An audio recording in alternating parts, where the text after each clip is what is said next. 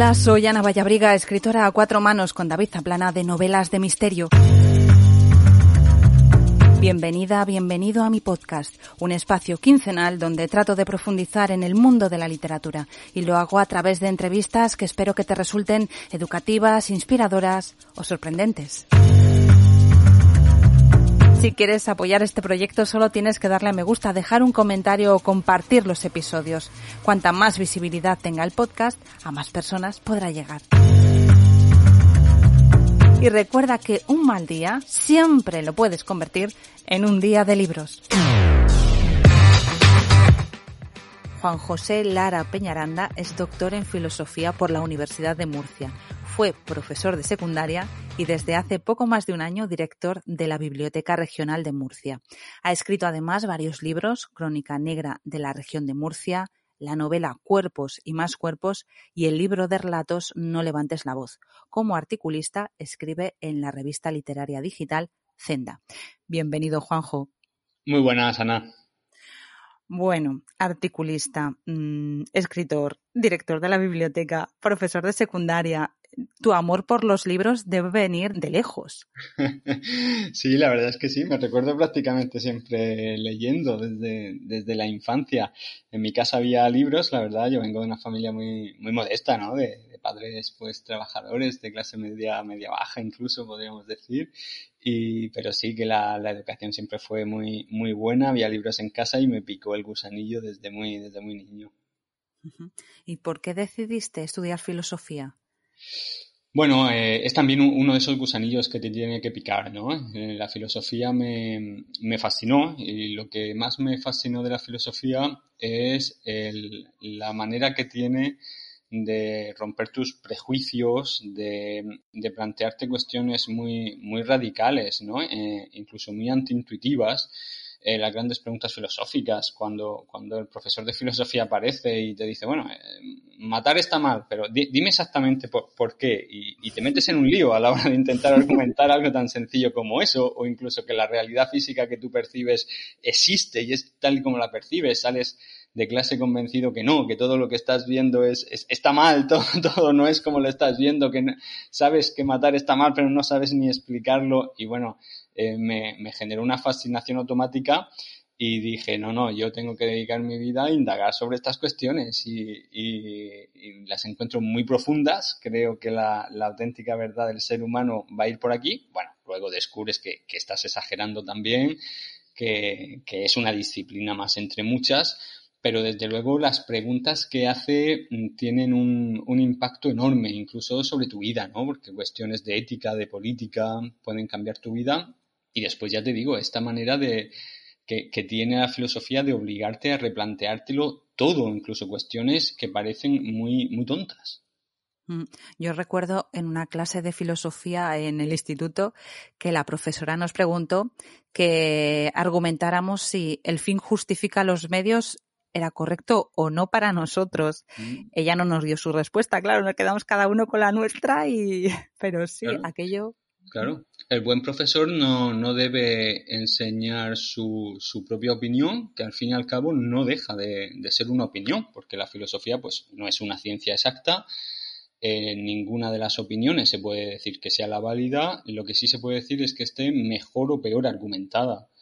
Eh, y a eso es a lo que a lo que un profesor de filosofía enseña a sus alumnos a argumentar y, y, por supuesto, no, no todo vale en ese sentido, no todas las opiniones son igualmente válidas. Yo estaría absolutamente en contra de, de decir eso.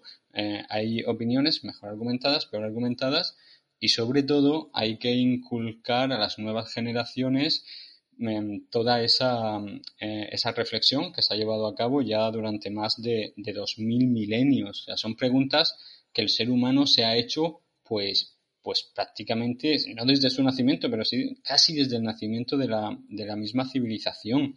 Eh, ya desde los griegos las preguntas se quedan más o menos fijadas y llevamos más de dos mil años haciéndonos esas preguntas. Ahora, hemos avanzado, las preguntas están mucho mejor formuladas, hay respuestas muy bien argumentadas, en muchas cuestiones avanzado y bueno, todo esto es lo que tenemos que enseñar a las nuevas generaciones y la verdad es que es un reto Sí, bueno, y surgen nuevas preguntas. ¿eh? Algunas eh, mm. se han reformulado y otras de repente surgen y, bueno, y estás un poco ahí eh, viendo cuál es esa respuesta, ¿no? estamos, eh, estamos en una sociedad que está cambiando muy rápido. Claro, sí. Sí, la sociedad cambia y, por ejemplo, con toda la cuestión de la tecnología, de cómo ha avanzado, pues también surgen preguntas nuevas, mm. aunque casi siempre, casi siempre la, quizá cambia la manera de formularla o hay una nueva orientación, pero el fondo de la cuestión eh, palpitaba ya en los griegos, ¿eh? Ah, pues puede ser. A lo mejor también había griegos queer en aquella época. puede ser. ¿Para qué sirve una biblioteca en la actualidad? Eh, bueno, en primer lugar, una biblioteca, hay que tener en cuenta que la Biblioteca eh, Regional de Murcia es una biblioteca en sentido doble porque si, te pones en la puerta y miras a los lados, mm, vas a encontrar dos plaquitas. En una pone Biblioteca Regional y en la otra pone Biblioteca Pública del Estado. En esto poca gente repara, pero eh, eso también eh, marca mucho una biblioteca. Eh, no en toda España es así, en varias comunidades está disociada, ¿no? Entonces, la Biblioteca Regional, mm, como su nombre indica, ¿no? Pues tiene como cometido el, pues el cuidar, digamos, el, atesorar y difundir el patrimonio bibliográfico de la comunidad. Esa es en la labor de biblioteca regional. Es cierto en ese sentido que su labor, por tanto, es algo así como más archivística, ¿no? Y eh, no tiene tanta trascendencia. Es quizá una cuestión más de investigadores, de gente muy interesada en lo que se publica en la región el, aspecto más, eh, más típico de biblioteca, el que todos conocemos, ese se realiza en tanto en cuanto que biblioteca pública del Estado. Eh, ¿Y para qué sirve una biblioteca hoy en día? Pues es una muy buena pregunta.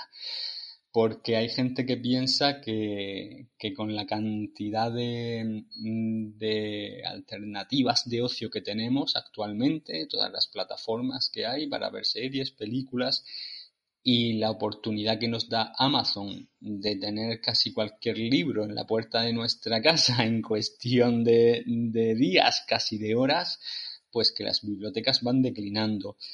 Mm, pero mm, no es así. Yo te puedes imaginar que no, no lo defiendo y además no defiendo esto con, con datos en la mano, ¿no? Eh, la biblioteca tiene una actividad em, enorme, mayúscula, tanto en préstamos, porque claro, el, servicio que más se ve de la biblioteca es el servicio de préstamo.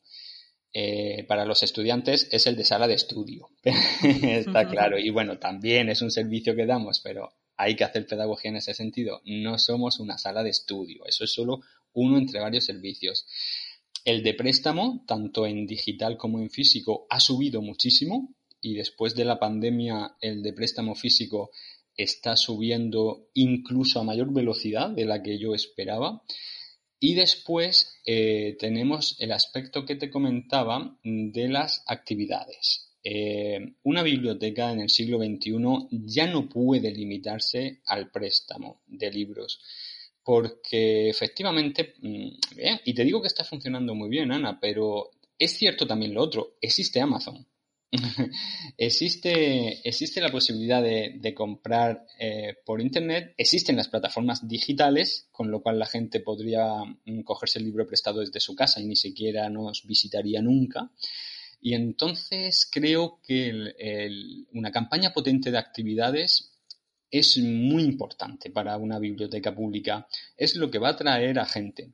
Es lo que va a hacer que la gente se eh, pues lo que va a incitarla a leer.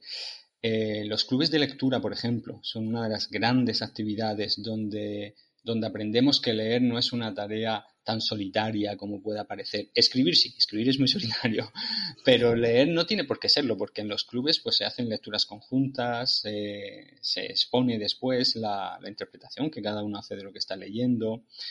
Em, y toda esta batería de actividades, de llamar a autores, de llamar a, de, realizar teatro, de hacer proyecciones cinematográficas, de organizar los clubes de lectura, todo esto es también una biblioteca hoy en día, tiene que serlo. ¿Y, cuáles son los retos a los que os tenéis que enfrentar? Pues entre otras cosas eh, que, te comentaba, hay que hacer mucha pedagogía para enseñar que una biblioteca es un centro eh, cultural. O sea, casi que es un centro cultural eh, donde uno de los servicios es el bibliotecario. a veces se nos quejan, ¿no? Cuando hay una actividad, pues la gente que está estudiando se queja de que hay mucho ruido en la biblioteca.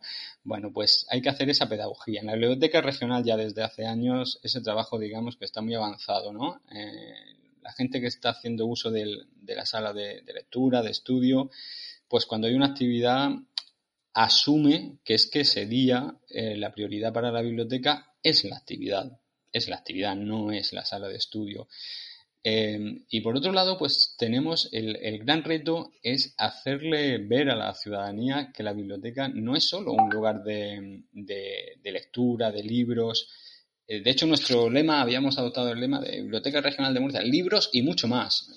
Pues porque cualquier persona que está familiarizada con nuestras actividades, con nuestra campaña, pues sabe que hay teatro, eh, sabe que hay, pues estamos mm, proyectando películas, Em, vienen escritores, sí, pero también vienen actores, directores de cine, eh, ha venido mm, grupos de música a tocar, se han grabado programas de radio, este año grabamos un podcast, se hace todo tipo de actividades, eh, todo tipo. Es, es, un centro cultural entendido al, en el sentido más amplio posible.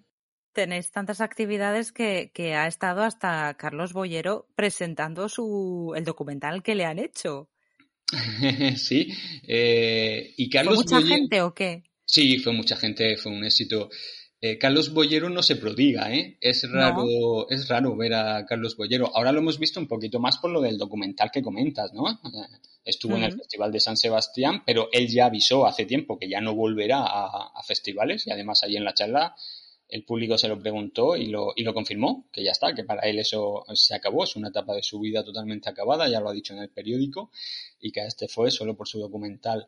Y bueno, pues mm, es cuestión también del boca a boca, ¿no? Eh, cuando, cuando vienen ponentes, disfrutan con la charla, ven que el público responde, pues después le comentan a la gente, oye, pues lo de Murcia está muy bien, ve para Murcia, que te lo vas a pasar bien y, hay mucho público. Y así fue un poco con, Carlos Bollero. Otra gente le había hablado que lo de Murcia estaba bien. Y bueno, para, para mi sorpresa, aunque al principio tengo que decir que fue un... Yo es que no hago ya bolos, pues luego fue, venga, va, sí, voy para allá. Así que muy, muy, bien. Mm, hay una cosa que me llama la atención, ¿no? A la hora de gestionar una biblioteca en, su faceta más clásica, como tú dices, ¿no? De, ese atesorar libros y prestar libros. Es cómo seleccionáis las obras que adquirís con todo lo que se publica. ¿Tiráis de lo que os pide la gente y de lo más popular o hacéis propuestas un poco más minoritarias? Bueno, en las dos cosas. en primer lugar están las desideratas, lo que la gente va pidiendo llevamos desde hace años una, un muy buen ritmo de adquisición de, desideratas. A veces hemos ido casi al día, ¿no? De que alguien nos pide un libro y adquirirlo de manera casi inmediata.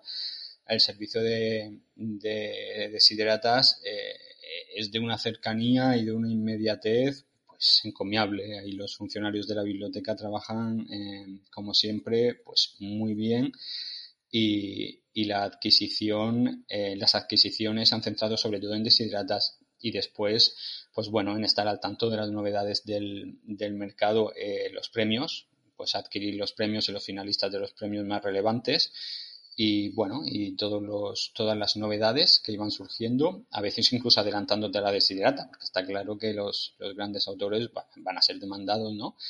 Así que ahí hay los responsables de las adquisiciones de, de la biblioteca, es gente que está muy al tanto de la actualidad literaria eh, se leen todas las revistas del ámbito y, digamos que ese es el doble, los, dos cuernos de la cuestión. Por un lado, las desideratas de los, de los usuarios y por otro lado, pues simplemente la actualidad literaria. Eh, me gustaría saber cuál es tu biblioteca literaria favorita. ¿Alguna que hayas leído en algún libro y que hayas dicho cómo me gustaría que existiera de verdad y visitarla? Hombre, eh, toda la biblioteca de, Borges, la biblioteca de Borges, eh, Borges siempre tiene esta fijación, ¿no? Con, los libros que, se escriben dos veces, como el, relato donde un francés del siglo XVII vuelve a escribir el, el Quijote palabra por palabra sin darse cuenta, eh, estas, estas estancias llenas de espejos donde las imágenes se multiplican eh, hasta el infinito. Entonces, a mí me gustaría mucho que, existiera la, la, biblioteca que imaginaba Borges y especialmente una biblioteca muy, muy borgiana en general, llena de, de espejos, de libros así de estrambóticos, como este que te digo, de un personaje que, ha escrito otro, que ha reescrito un libro sin saber que, lo estaba reescribiendo, de, tigres, pero bueno, que no, que no hagan daño, ¿no? Y no eh, yo soy muy, muy, muy lector de Borges y, me encantaría una, una, biblioteca muy borgiana. Em, se están construyendo en todo el mundo bibliotecas muy, muy bonitas últimamente y una muy famosa ha sido una que construyeron en China con las baldas muy circulares. Eh, las baldas dibujan círculos y recuerdo que vi en Twitter que alguien comentaba, esta biblioteca me encantaría a Borges. pues esa también me encanta a mí. Bueno, si te gusta Borges, te gustará también, ¿no? La que aparecía en El nombre de la rosa. Sí, claro, y además es un libro, es un libro que me gusta, me gusta mucho el libro y me gusta mucho la película también, una gran mm. película.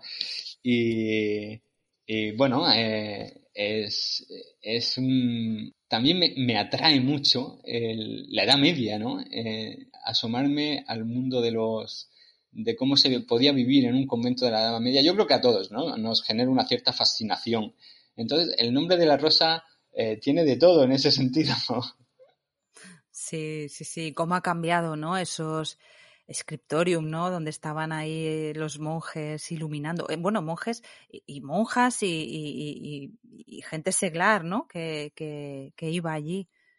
Sí, bueno, ah. yo, bueno, yo como todos, pues me, me asombro de, de, cómo pudieron existir libros eh, antes de la imprenta, ¿verdad? Y, y, claro, cuando ves que es que hubo gente que dedicó, eh, dedicó su vida el día entero simplemente a copiar, a copiar un libro eh, página a página, letra a letra y después de ese otro y otro. La verdad es que es asombroso y, bueno, cuando uno lo piensa, pues ah, le está aún más agradecido a Gutenberg porque debe de ser un trabajo muy aburrido.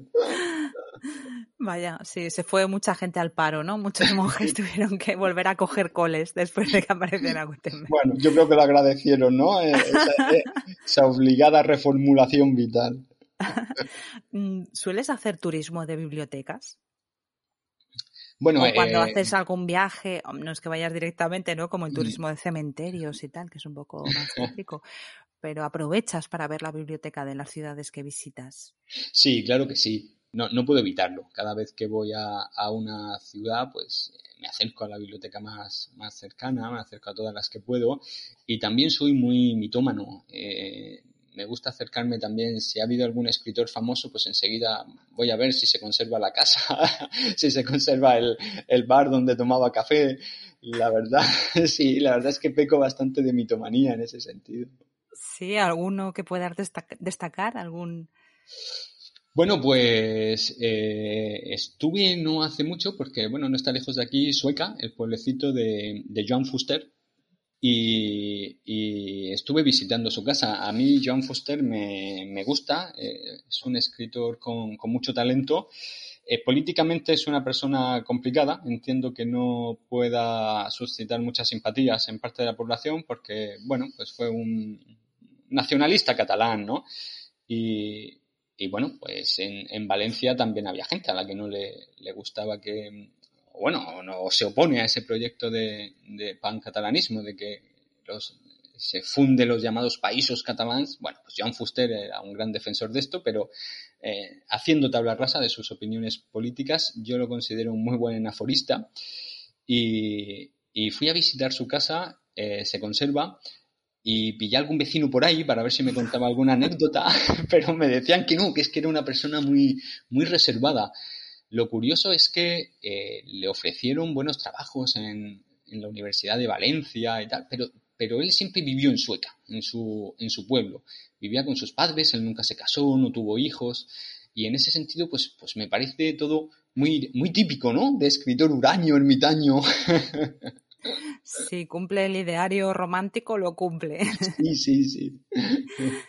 Mm, ¿Y alguna biblioteca real que hayas visitado, ¿no? Como, como puede ser, pues yo que sé, la de Copenhague o esta que hay en Lisboa, que se hacen tantas fotos, ¿no? Y que yo creo que ya han empezado a cobrar entrada. Sí. Y ¿Alguna que hayas estado que te haya impactado, que nos recomiendes? Para Pues la las vacaciones. Pues mira, estoy acordándome de la Biblioteca Pública de Estocolmo. Es, es muy bonita, es muy bonita. Eh, hay muchos libros en inglés, porque me vas a decir, es que yo el sueco no lo acabo de manejar. Bueno, pues hay bastantes libros en inglés. Eh, la, la pública de, de Estocolmo recuerdo que, que me gustó mucho. A mí me gustan también mucho las, las bibliotecas donde prepondera la madera. A mí me- so- soy un poco antiguo en ese sentido. Me va la madera más que el metacrilato. Y entonces, pues me estoy acordando, por ejemplo, la del, la del famoso colegio universitario de, de Dublín. Es, es muy bonita y es toda de, de madera, em, con las paredes altísimas, unos techos altísimos y, y con libros hasta arriba. Hay que Mm. subirse a escaleras muy, muy altas que a mí me daban un, un yuyu tremendo ver cómo la gente se subía tan alto. Y, pero esa es, es muy bonita. Y Como para que digas, ay no, pues este no era, he Sí, subido, sí, he subido te has jugado la vida, ¿eh? cinco metros, no sé, y no era. Te has jugado la vida. Pues sí, y esto respecto a bibliotecas, respecto a librerías, eh, ya comerciales, ¿no? De vender libros. Mm, En general me gustan mucho las del Reino Unido y, y Escocia. Tienen, un, tienen mucho encanto. Tienen un toque muy curioso, no sé. eh, La arquitectura sabe integrarse así muy bien en, la calle, creo. No sé, tienen, tienen un encanto muy especial las del Reino Unido. Me, me gustan mucho. Y, y las de, las de Sicilia, que estuve no hace mucho, hace unos meses, pues me llamó la atención que son mucho de, de tener libros en la calle, echarlos a la calle. Sí. ¿Qué, Bien. qué- qué quiere decir echarlos a la calle? Bueno, pues, pues Ponen las poner- estanterías. Exacto, sacan- poner allí unos armarios en, en la calle y, y bueno, pues supongo que es la manera de, de que el viandante se, se tropiece con el libro, quiera o no, ¿no? Es una especie de, de feria del libro. Ahora que, que hemos estado en la de Cartagena, pues es una especie de feria del libro permanente. Entonces me, me llamó la atención que varias librerías tienen la, la- justo su parte de la acera, ¿no? Totalmente plagada allí de armarios con libros. Para eso tiene que llover poco, claro. Mm, sí, tiene que haber poca humedad ¿no? en el ambiente también. Sí, Quizá, por eso en Reino Unido quizá no lo saquen fuera, ¿no? Vaya claro. ¿Crees que hay modelo nórdico, modelo de algún país concreto o modelo mediterráneo de biblioteca? ¿Hay diferencias entre países? No, de, verdad que no lo creo. Eh, aunque hay mucho por, por innovar, como te decía, y, y la biblioteca del, del siglo XXI eh, tiene que ir hacia ese camino de, de considerarse más un centro eh, cultural eh, muy dinámico y muy variado, eh, yendo mucho más allá de, de la literatura, pues yo creo que eso eh, funciona en todos los países. te diría, no, no ya solo nórdicos y, y que, no, que no le veo diferencia con, con, un Mediterráneo, por ejemplo, sino es que te diría a nivel planetario.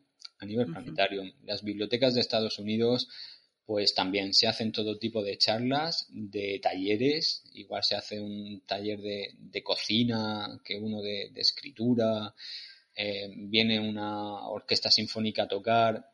Yo creo que este, este modelo de, de, una apertura total de la biblioteca hacia todo tipo de actividad es, es planetario. ¿eh? Uh -huh. Yo digo que igual en lugares donde hace más frío, oye, tal y como está la luz, mmm, a lo mejor compensa. Aquí en Murcia compensa más ir en verano y, y en casa ahorrar. Con Pero el aire ahora acondicionado, ¿verdad? sí.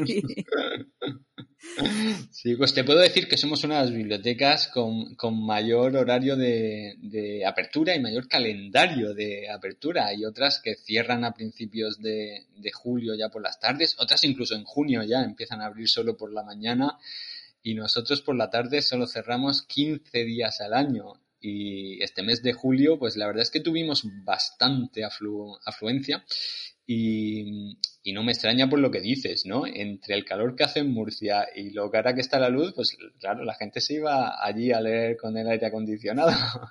La biblioteca es de primera necesidad, ¿eh? hay que tenerlo en cuenta. Oye, ¿tienes libros en casa? ¿Eres de tener estanterías de libros o ya cuando llegas a casa ya te olvidas de la literatura? Pues la gente a veces se asombra porque no, no, tengo en casa tantos libros como pudiera parecer. Eh, sí que los tengo en, en, un, en, cajas, en un trastero de casa de mis padres. tengo un montón que, que, todavía no he colocado. Ay, los padres, de verdad, qué paciencia tienen. Qué paciencia. Pues allí, allí les dejé las cajas y todavía están allí porque primero porque me da, eh, me da pereza. Y segundo, porque también estoy ahora en este rollo minimalista, que es que tampoco me gusta ver muchos trastos por, por casa. Y luego lo tengo que reconocer porque pues también tiro mucho del Kindle, que aunque a mí me gusta muchísimo el, libro físico, me gusta muchísimo más que el digital, porque además yo soy mucho de subrayar, de volver sobre lo leído y todo esto, pero también soy de moverme mucho, voy de aquí para allá, viajo mucho y claro, en el Kindle tengo cientos de libros que, no podría llevar en una mochila, entonces la comodidad es tremenda. Entonces, no mucha gente dice, anda, tienes libros, pero siendo tú me esperaba más. Oye, hay gente que se queja de que en las bibliotecas no se recogen libros. Es decir, esas cajas que tú has llevado a casa de tus padres, pues que la casa de sus padres es pequeña o ya les han dicho, nene, ya, eh, van a la biblioteca y allí no se recogen. ¿Es así? Y si es así, ¿por qué? No, sí, a ver, si se recogen, eh, se puede hacer una donación, pero eh, los técnicos de la biblioteca, cuando tú llevas tu propuesta de donación, pues la, la evalúan, claro. La biblioteca evaluamos lo que, lo que nos quiere traer, porque, a ver, la biblioteca eh, tiene un espacio finito. Mm. Hay que tener en cuenta que una de las labores eh, principales de una biblioteca es lo que en la jerga se llama el expurgo. Hay que ir eliminando libros, porque si vamos comprando todas las novedades, llegaría un momento que, no cabrían, ¿no? Entonces, eh, de hecho, la, buena biblioteca no es la que, la que ve crecer su fondo bibliográfico. Como te decía, nosotros ahora mismo tenemos unos 500.000 volúmenes y está muy bien quedarse ahí, ¿eh? ¿eh? Y por crecer no significa que la biblioteca haya crecido en calidad. Al contrario, en el, eh, en el mundo de las bibliotecas, eh, si, si tu fondo va creciendo, lo que se tiende a decir es que no estás haciendo un buen expurgo. Porque eh, si estás llevando un buen ritmo de adquisiciones, estás comprando las novedades, los nuevos premios, etcétera, eh, tendrás que estar expurgando. O sea, tienes que estar eliminando libros. Entonces, ¿Y qué criterio se sigue con, con ese expurgo? Pues básicamente los libros que ya llevan años sin ser demandados por nadie. El libro que ya no se mueve, que nadie ha consultado, que nadie se ha llevado prestado, pues al cabo de unos años pues se procede al expurgo. Eh, no significa tirar el libro, eh, se le ofrece al resto de bibliotecas municipales y, se le ofrece a la Biblioteca Nacional. O sea, se intenta darle una salida al libro porque puede haber otra gente a, la que, a la que sí le interese. En, último caso, pues sí, se procede simplemente a, deshacerse de él, pero mm, se intenta, claro, eh, ofrecer el, libro. Y entonces eh, no, no, no debemos crecer porque nos quedaríamos sin espacio físico, vamos, una cuestión de espacio físico. Eh, se realiza este expurgo y se va llevando un buen, un buen ritmo de adquisiciones. Entonces, cuando alguien viene con esas cajas que ya no sabe qué hacer, que es que mis padres ya no me las cogen y tal, pues eso se evalúa porque a lo mejor nos están ofreciendo un libro del que nosotros ya tenemos cinco ejemplares. ¿Para qué queremos seis? Eh, si son libros que no tienen ningún valor patrimonial, ni histórico, ni nada, y nosotros ya tenemos varios ejemplares, pues entonces pues tenemos que decir que esa donación no nos interesa o que solo nos interesa parte de ella. Interesante. Y, eh, suena duro, ¿eh? Lo de eliminar ese libro. ¿Cuántos años tienen que pasar? ¿Tenéis unos criterios establecidos eh, o es un poco intuitivo? No, en general, cuando un libro lleva cinco años sin ningún tipo de movimiento, se le ofrece ya a las, a las bibliotecas municipales. Ajá. Y los libros que son de autores de la región, esto, esta parte me interesa, eh, ¿también entran dentro de ese, de ese proceso? No, esa Esos los guardáis, ¿no? Esa sí, además por mandato legal. Eh, como biblioteca regional tenemos que eh, tener, tenemos que atesorar todo lo que se publica en la región y disponer, bueno, tanto nosotros como la Biblioteca Nacional, ¿eh? disponer de, de, bueno, nosotros eh, guardamos tres ejemplares, enviamos dos a la Nacional, de todo lo que se publica en la región por un autor de la región o sobre la región. Cualquiera de esos tres, de esos tres aspectos. Entonces, esa parte de la biblioteca, la regional, esa sí crece indefinidamente. Esa sí tiende a crecer y crecer y crecer. De hecho, te puedes imaginar en comunidades como Madrid o Cataluña, eh, la falta de espacio es acuciante. Yo, sí, desde luego me lo, puedo... Bueno, y aquí en Murcia hay muchísimos escritores. Sí, bueno, y no solo eso, sino los, los carteles que de, de una feria, de, de, cualquier cosa, todo lo que se publique, ¿eh? todo lo que se publique tiene que ser atesorado por la biblioteca. Los carteles también. Claro, claro, todo lo que se publique, aunque sea un, un cartel de unas fiestas patronales, ¡Ah! claro, todo, todo eso está ahí guardado en los fondos. Todo eso está ahí guardado. Eh, ahora la digitalización está haciendo mucho, ¿no? Porque lo subimos a la web y la gente ya, pues, mira, hemos subido recientemente eh, más de 300 postales. Son postales, pero todo, todo eso lo tenemos guardado. Entonces, es un aspecto de la biblioteca que la gente no suele conocer y es muy bonito, pero también es muy complicado de gestionar. Claro, a mí la, directora de Cataluña me, decía que le acaban de, de dejar, bueno, habían adquirido y acababan entonces de, acababan de poner a su disposición una nave, una nave industrial entera, porque claro, imagínate en Cataluña lo que se publica y decía, bueno, esa nave ya hemos hecho la proyección y la, y la voy a llenar en cinco años. ¡Hala! Claro, dentro de cinco años volverán a tener el mismo problema. La biblioteca regional, esa sí crece y crece y crece indefinidamente, porque tiene, tienes que guardar todos esos volúmenes. La otra, la biblioteca pública, es la que te digo que no debería crecer. Con un buen sistema de expurgo no debe crecer, pero la otra sí. ¿Y, y, dónde está ese? O sea, yo me imagino esta directora, imagínate que se, se pega a fuego aquello, o sea, mmm, en fin, estará muy protegido, ¿no? Imagino. como en la, como en la edad media que hablábamos, ¿no? sí, sí, total. Me imagino hay un bombero de guardia todo.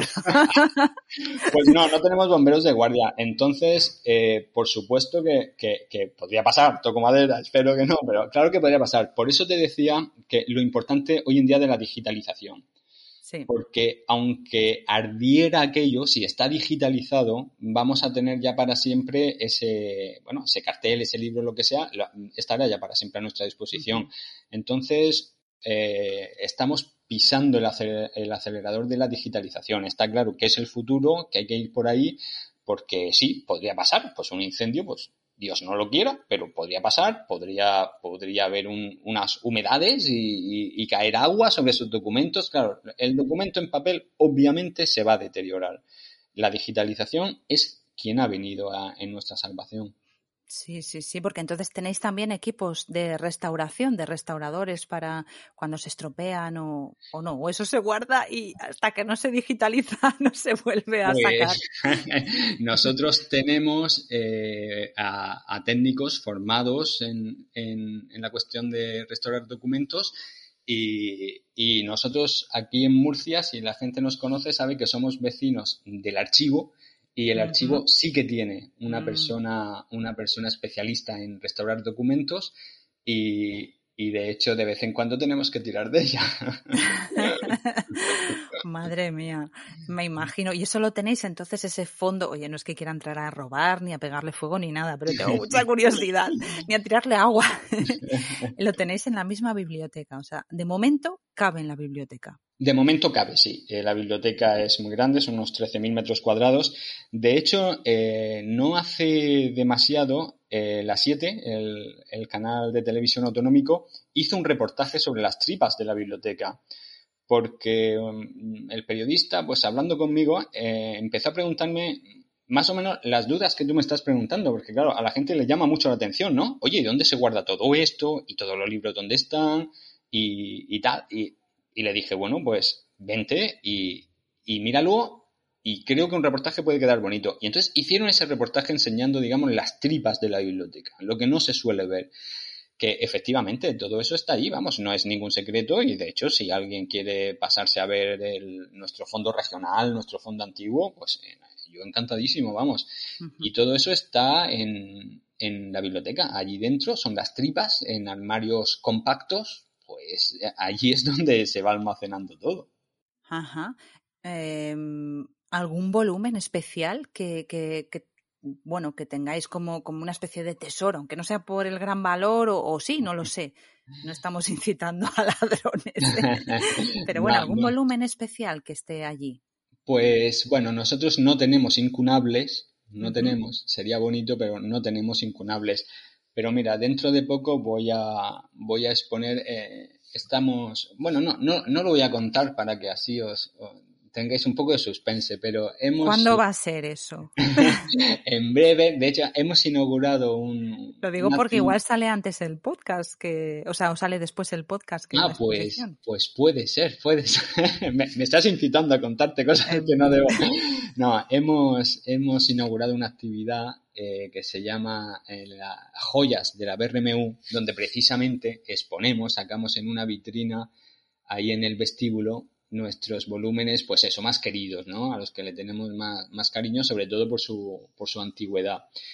Y bueno, los tenemos ahí pues dos o tres semanas, tampoco más, ¿no? Para que no se estropee el libro, pero bueno, durante dos o tres semanas, con un texto explicativo al lado, la gente puede ver libros pues muy curiosos, de lo más antiguo que tenemos en la biblioteca, de lo más curioso.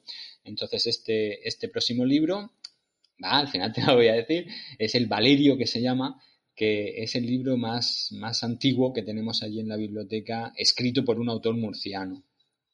Y, bueno, animo a la gente a que esté pendiente para saber más cosas de, este Valerio, que tiene una historia bonita y lo expondremos en unas semanas. ¿De qué año es el libro? Pues es del siglo, es del siglo XVII. No me atrevo a decirte el año porque estaría hablando de memoria. Es del siglo XVII y, y allí guardamos en, es la parte del fondo antiguo donde están estas obras sí es la parte más protegida de la biblioteca. De hecho, es, esas sí están en una cámara acorazada, por si estás pensando. ¿eh? sí, ya sabes, por las mañanas me levanto a ver qué libro robo, pero bueno, oye, me está tentando. pues esa es la parte más protegida, aunque repito, nosotros no, no tenemos incunables, ¿no? que quizás sería lo, más, lo más goloso. Pero bueno, eh, tener un, un libro de, de, estos siglos con todas las características que tenían entonces, donde la portada era muy pobre, apenas aparecía nada en la portada, se lo guardaban casi todo para la contraportada, aprovechaban mucho el papel, porque claro, era muy difícil hacer papel, ¿no? Entonces apenas hay márgenes, está escrito hasta el mismo borde de la página. Bueno, pues todo este tipo de, de cosas son muy curiosas de ver en estos ejemplares. ¿Y de qué trata el libro? ¿Cuál es la temática?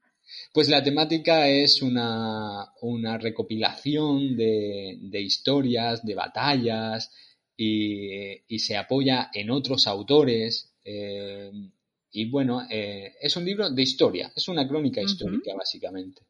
Muy interesante. Oye, ¿y qué hacéis con los libros autopublicados? Si un autor de la región autopublica un libro, ¿también se recoge en la biblioteca? También, sí.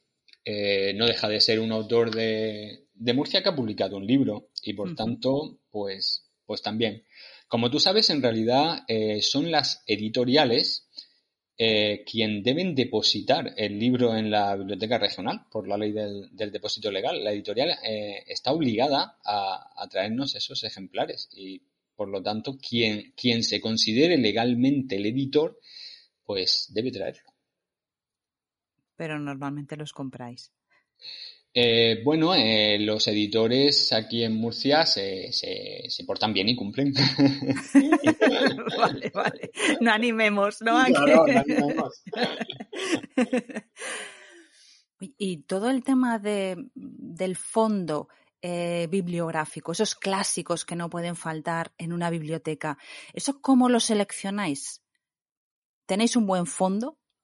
Sí, sí, y y tenemos un buen fondo y las novedades eh, editoriales de los clásicos eh, se compran inmediatamente. Precisamente a los clásicos eh, le prestamos una atención muy particular, porque al contrario de, lo que alguna gente pueda pensar, se prestan mucho, se prestan mucho.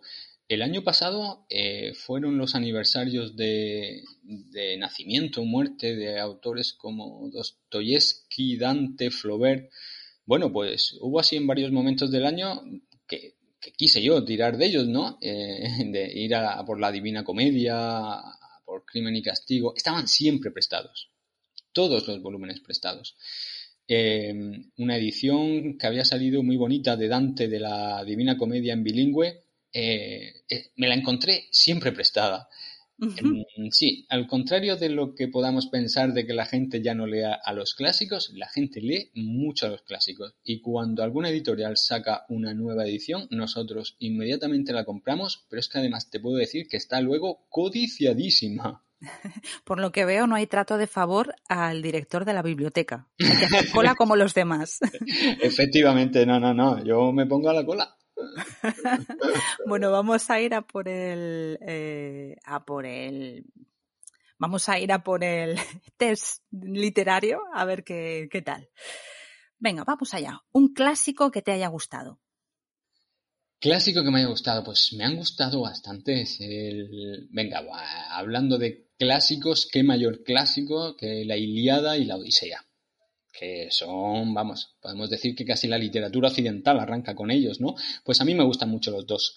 Si tengo que elegir, quizá me quedo con la Odisea, pero puedo entender a quien le guste más la Iliada, ¿no? Por eso de que le vaya más la, acción, le vaya más la marcha, bueno, pues ahí hay mucha guerra, mucha acción, eh, y, es, un gran libro, pero es que la Odisea me parece una cosa preciosa, con mucho para reflexionar, mucho para aprender, todas las aventuras de Ulises, ese hombre por ahí perdido y deseando llegar a su casa, de ver a su hijo que ya ha crecido, a su mujer que está asediada por, por otros hombres. Me parece una historia muy bonita y, yo he leído la Odisea varias veces y, la recomiendo. Un clásico que aborrezcas. Hombre, la palabra aborrecer es muy fuerte. Mira, esto me recuerda leí hace unos meses un, artículo de Rosa Montero hablando de que muchas páginas de la montaña mágica de Thomas Mann eh, sobran, sobraban, y de que hay que perderle el respeto a los clásicos. Eh, yo también lo creo. La gente, mira, lo que te decía, la gente lee a los clásicos hoy en día, los lee mucho, pero estoy convencido de que mucha más gente los leería si no fuera porque le tienen respeto. Da un poco de miedo enfrentarse a ese texto es, a veces es casi un poco de, y, si no me gusta no voy a parecer un burrucho. pues a los clásicos hay que perderle el respeto. Son libros como cualquier otro. Puede no gustarte, puede no aburrirte, que no pasa absolutamente nada. Pues mira, yo te voy a confesar que yo nunca he podido con... Pues que me, da hasta vergüenza decirlo, con La Regenta. hay quien lo considera un gran clásico de la literatura en castellano pues mira, a mí grandes clásicos de la literatura en castellano, pues El Lazarillo de Tormes me gusta mucho. Es un libro divertido, es un libro con un gracejo impresionante. Pero La Regenta, mm, he hecho mm, varios intentos y no ha habido manera, no, no puedo. un libro que te impactó para bien en tu adolescencia. Yo siempre recuerdo con mucho cariño eh, Cien años de soledad. Recuerdo que lo recomendó la profesora de, lengua cuando iba a primero de bachillerato y yo no sabía absolutamente nada ni de García Márquez ni de ese libro. Lo que me encantó fue el título, Cien años de soledad. Era un poco como cualquiera deja ahora de leer este libro. Y en cuanto llegó el verano lo leí Y, ese verano, fíjate, estoy hablando del verano de, primero de, de, BUP, entonces era el BUP, de primero a segundo de, de BUP, o sea, tenía, tenía 14 o 15 años.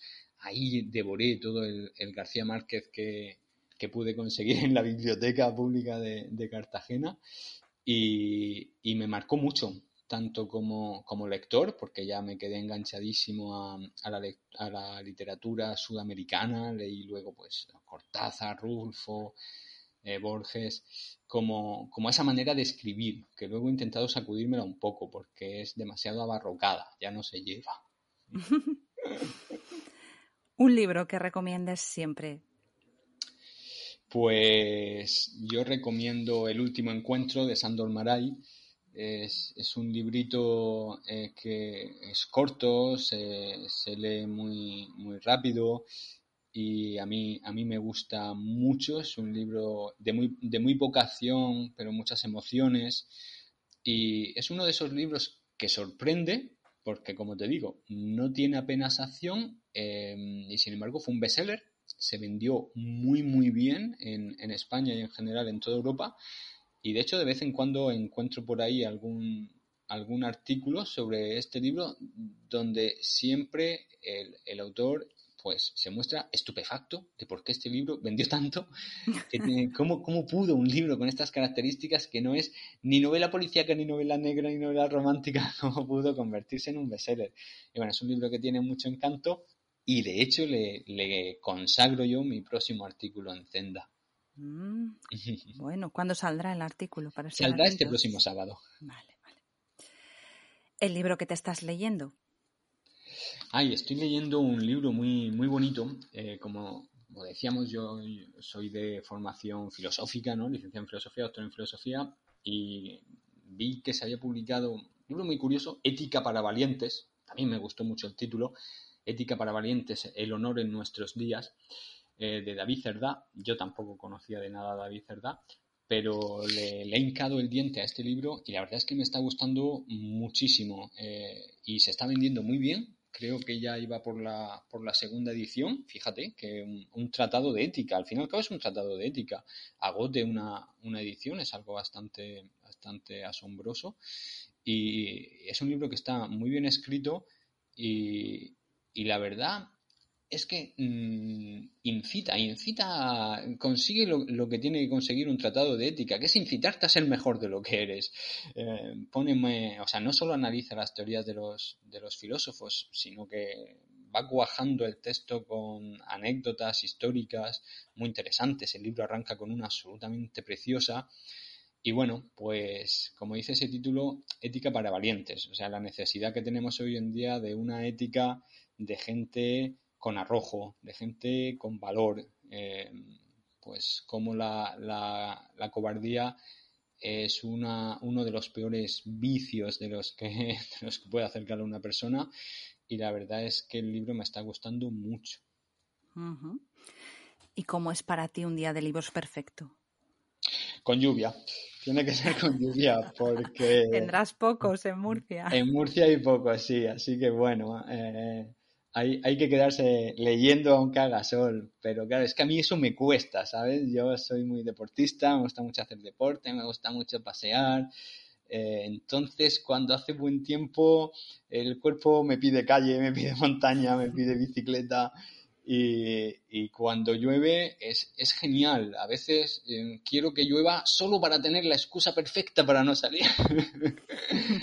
Entonces creo que mi clima ideal sería el, de, el del norte, ¿no? El del Cantábrico, eh, vivir en un pueblecito asturiano donde está siempre lloviendo y me puedo quedar en casa leyendo sin remordimiento de conciencia, sin que el cuerpo me diga sal por ahí a correr.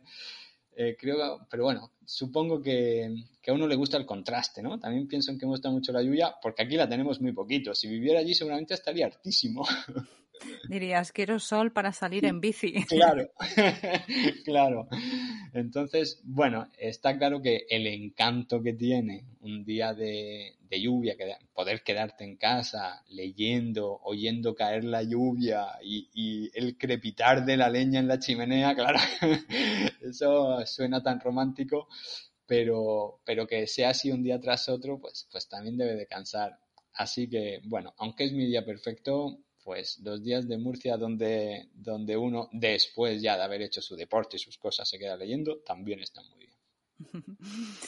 Muy bien, pues muchas gracias, Juanjo, por habernos acompañado en este Día de Libros. Gracias. Gracias a ti, Ana, encantado.